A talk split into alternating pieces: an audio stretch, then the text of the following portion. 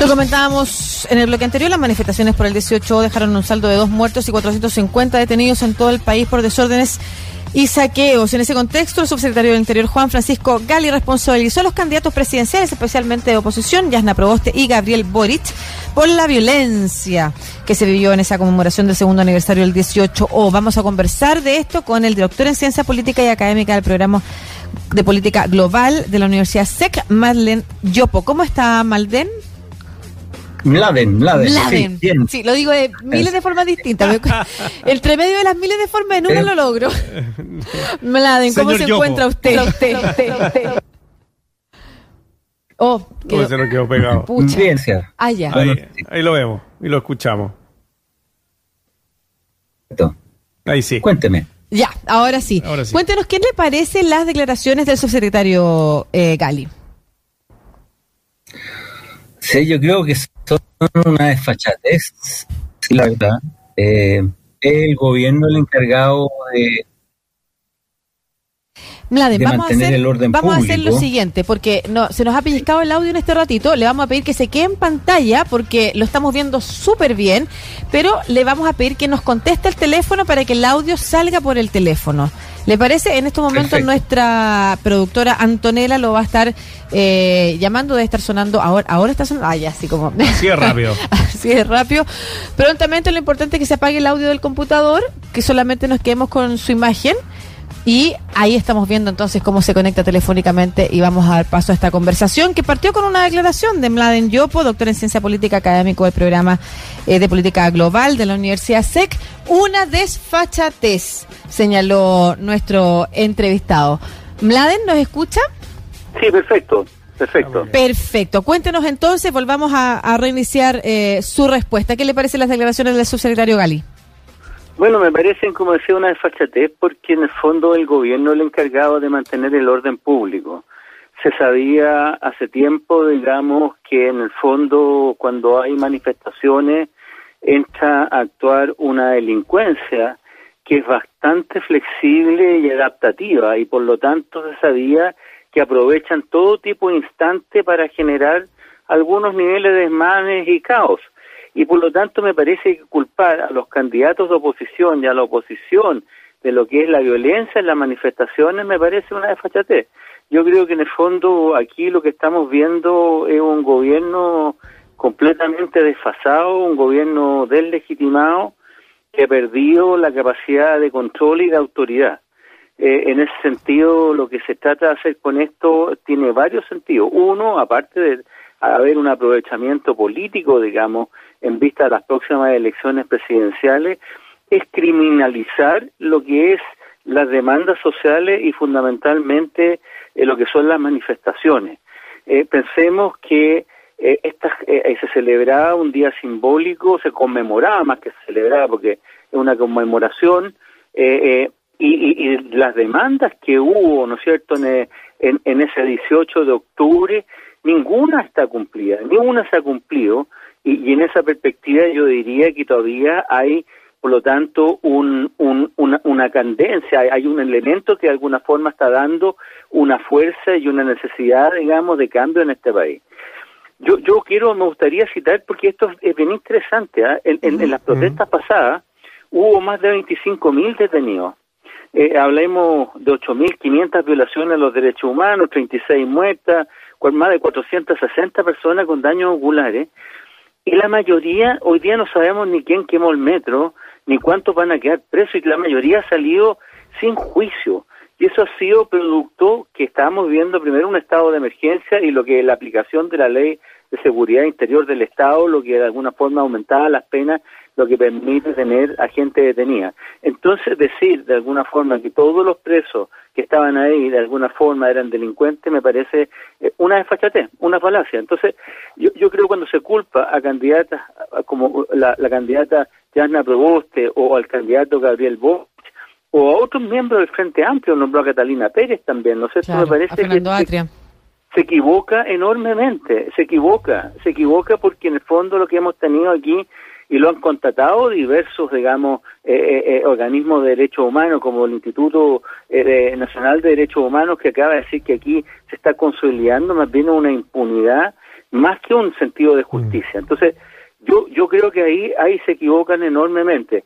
Se equivocaron ya de no haber aceptado lo que demanda o, o, lo que fueron ciertas propuestas iniciales de la presidenta Bachelet, como por ejemplo era una asamblea constituyente. Se equivocaron en la no reforma, ¿no es cierto?, a lo que fueron eh, eh, la, el, fondo de pensiones, la, la, AFP. Es decir, se equivocaron en muchas cosas. Pero lo más grave hoy es que hoy día no tenemos un gobierno. O sea, el gobierno de alguna forma eh, es un gobierno que está interpelado, es un gobierno que de alguna medida eh, está condicionado, no solamente nacional, sino internacionalmente, por temas de violación a los derechos humanos, por temas, digamos, de probidad eh, eh, enorme. Entonces, yo creo que en el fondo están tratando de salir golpeando, de alguna forma, usar un efecto comunicacional que no corresponde a una realidad. Es cierto que hubo destrozos y es cierto que durante las protestas hay destrozos y hay delincuencia, pero es una delincuencia que uno la ve cotidianamente en los barrios periféricos, y no solamente en barrios periféricos, ¿no es cierto?, en los asaltos, los portonazos, eh, en todo este tipo de situaciones. Y ellos mismos han descrito que hay una, una delincuencia, ¿no es cierto?, que han llamado flexible y adaptativa, es decir, se adapta a las circunstancias, se adaptó a lo que es el, el, el, la pandemia del coronavirus, se, se ha adaptado a lo que es la protesta. Entonces, yo creo que se equivoca, se equivoca enormemente y más bien tiende a legitimar más al gobierno. Eh, Mladen, cuando hablamos de, eh, de impunidad, y me parece muy bueno el ejemplo que, que, coloca usted, en el sentido de que todavía no conocemos quiénes eh, quemaron el metro, y lo poníamos como ejemplo en cuanto a la impunidad que existe en Chile. Eh, hay, ¿Quién ha fallado, por ejemplo, en esa investigación? ¿Han fallado las policías? ¿Ha fallado el gobierno, el Ministerio Público? Por lo menos, eh, yo creo que la gran mayoría de los santiaguinos y gran parte de Chile de exigir por lo menos saber quiénes o quiénes podrían haber sido que, que quemaron tantas estaciones de metro. Eso yo creo que es realmente una eh, impunidad.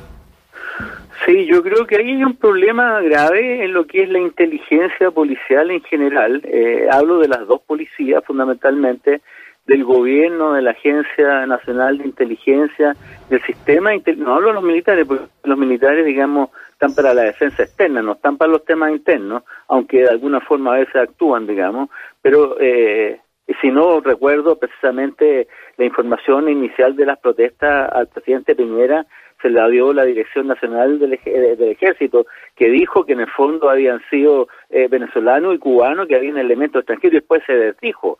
Bueno, uh -huh. pero eh, eh, pensando en eso, yo creo que hay un problema de falla de inteligencia eh, básica, porque es tanto tiempo, con todas las capacidades que tienen de agentes encubiertos, de manejos geoestratégicos, digamos, eh, o georreferenciales, donde se, se dan los, los, temas, digamos, de haber puesto cámara, es decir, todos los elementos electrónicos que hay hoy día en términos de vigilancia, es decir, hay todo un, un, un, un, un know-how por un lado y, y, y, logística que hubiese permitido de alguna forma tener mayor claridad al respecto. Entonces yo generalmente lo que esto más bien, eh, sin culpar a nadie, lo que va generando una duda en la población al final mm. de dónde provienen a veces cientos actos, eh, de quién provoca los actos.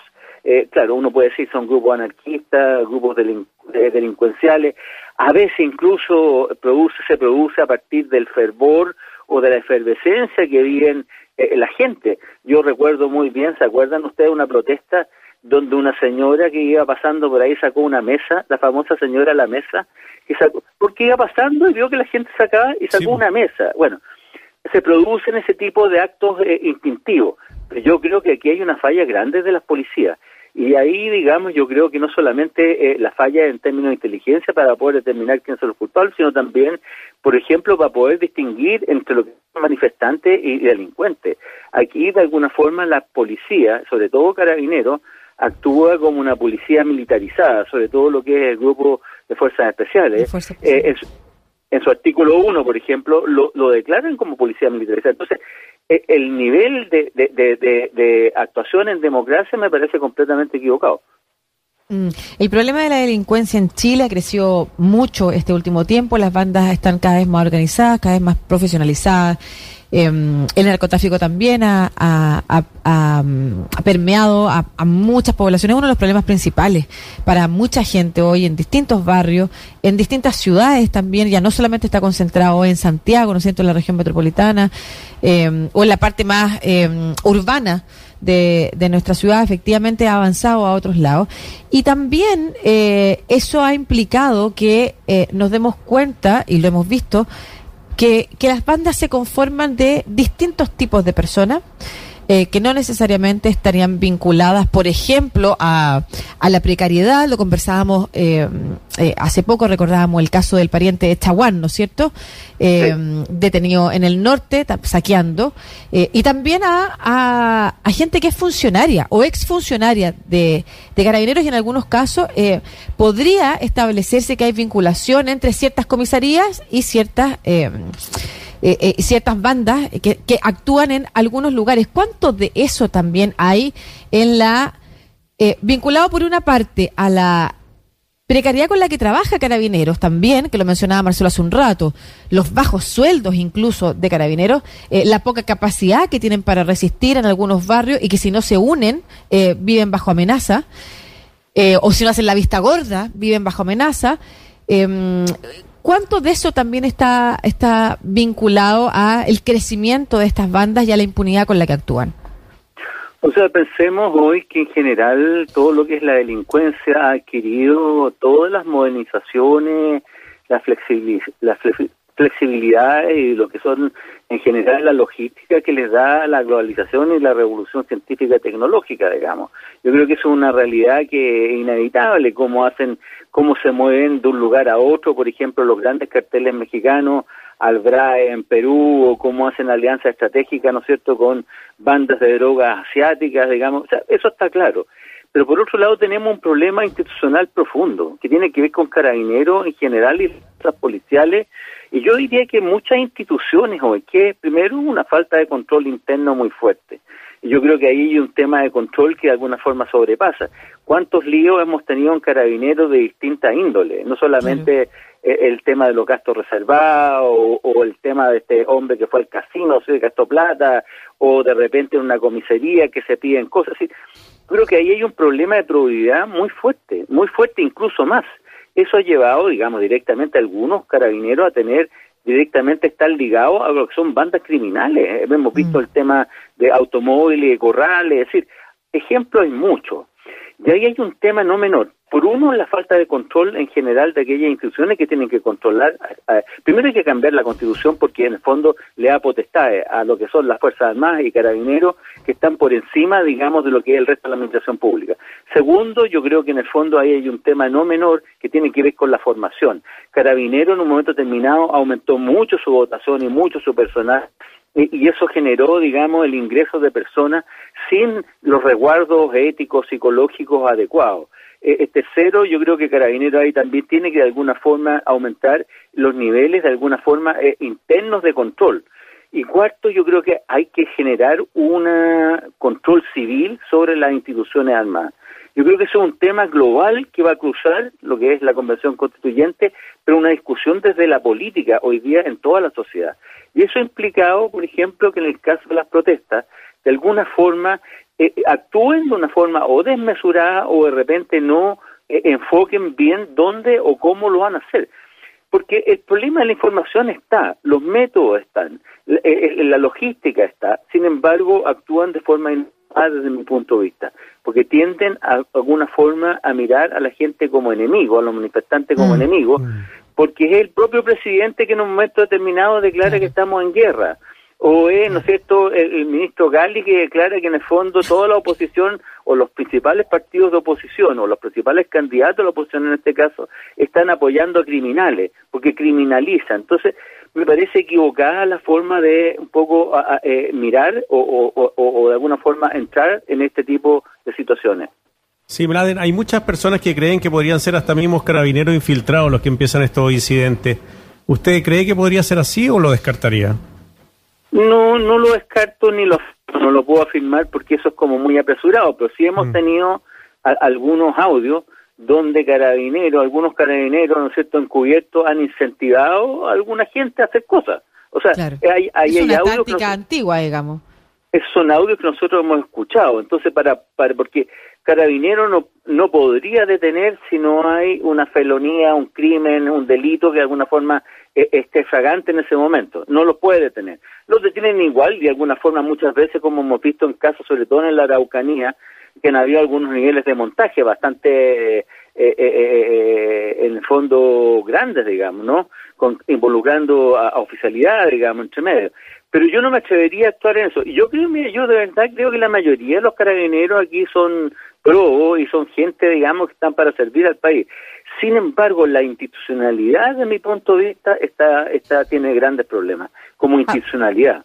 Claro, a propósito de institucionalidad, ha hablado del aprovechamiento político del gobierno, eh, del intento de criminalizar eh, la lucha por los derechos sociales y las manifestaciones, y también ha señalado que es un gobierno deslegitimado que ha perdido el control. Desde este último punto de vista, ¿podría ser el subsecretario del Interior, Juan Francisco Gali, por ejemplo, llamado a una, a una interpelación o a una acusación constitucional eh, por eh, no cumplir con sus obligaciones?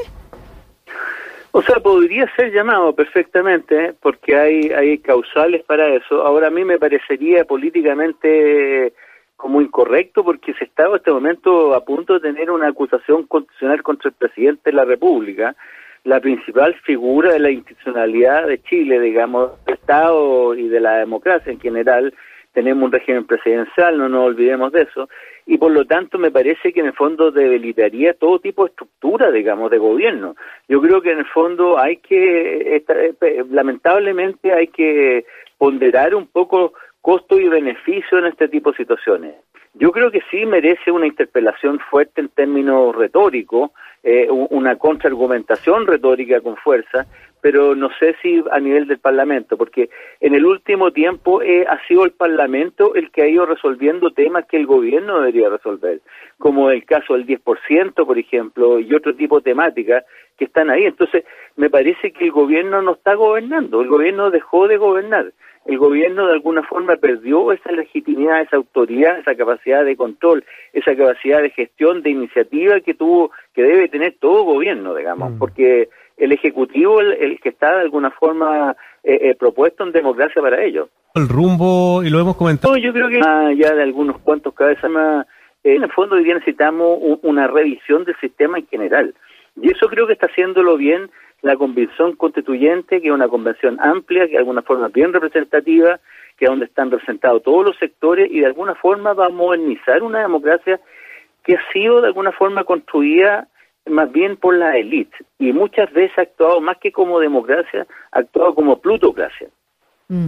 Bueno, de hecho, vamos a estar conversando en un ratito más con eh, Javier Sajuria por una investigación en torno a la, a, la irrupción de la derecha radical en Chile, eh, realizada el año pasado y que se confirma un poco también con el crecimiento de una de las candidaturas em, que representa esa ultraderecha que usted ha descrito muy bien, pese a no dar nombres, me parece a mí que que la idea de, em, de entregar soluciones que parecieran fáciles y simplemente se van a especie de autoritarismo eh, moral también, no solamente cívico, cívico, moral, que representa el, el candidato de la ultraderecha, es una amenaza eh, latente que además podría efectivamente eh, interrumpir el buen proceso que está llevando la Convención Constitucional. Así que la invitación es a que se quede conectado Mladen Yopo, doctor en Ciencia Política Académico del Programa de Política Global de la Universidad SEC, porque esa, esa conversación también va a ser de su interés. Un abrazo, muchas gracias. Muchas gracias, que estén muy bien.